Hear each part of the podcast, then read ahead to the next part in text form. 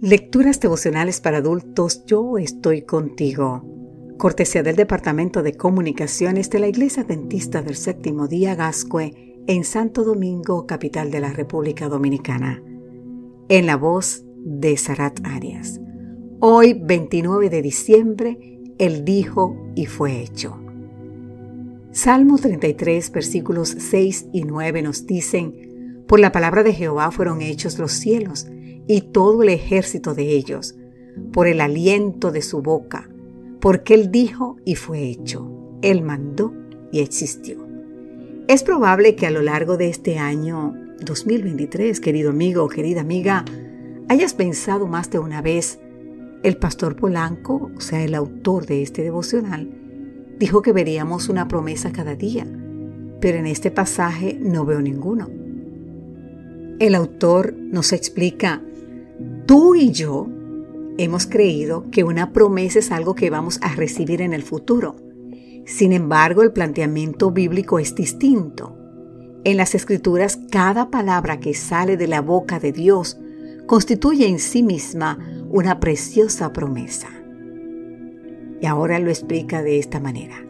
Pablo, con todo el pragmatismo que lo caracteriza, dice, que Dios llama las cosas que no son como si fueran. Romanos 4:17. Por eso cuando Abraham tenía 99 años, Dios se le apareció y le dijo, no te llamarás más Abraham, sino que tu nombre será Abraham, porque te he puesto por padre de muchedumbre de gentes. Génesis 17:5.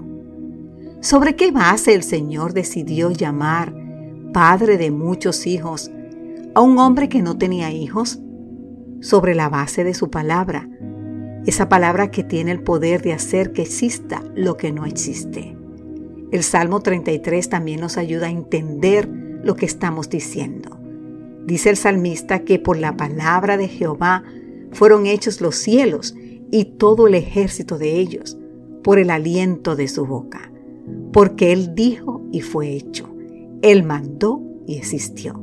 Salmo 33, los versículos 6 y 9. No había luz, pero Dios dijo, sea la luz, y fue la luz. Génesis 1.3. Lo que no es, llega a ser realidad cuando el Señor abre su boca y lo dice. Entonces, cuando, por ejemplo, Dios dice, ustedes deben ser santos porque yo soy santo. Levítico 11:45. Ese mandato constituye la promesa de que seremos santos porque Él lo ha dicho. De acuerdo con la autora norteamericana Elena G. White, cuando Jesús pide sean perfectos así como su Padre Celestial es perfecto en Mateo 5:48, este mandato es una promesa. Es decir, que cada mandato que encontremos o que encontraremos en la Biblia es en realidad una promesa. Querido amigo, querida amiga, así que en cada capítulo de las Escrituras hay preciosas promesas para que cada circunstancia de la vida la puedas enfrentar. Que Dios hoy te bendiga en gran manera.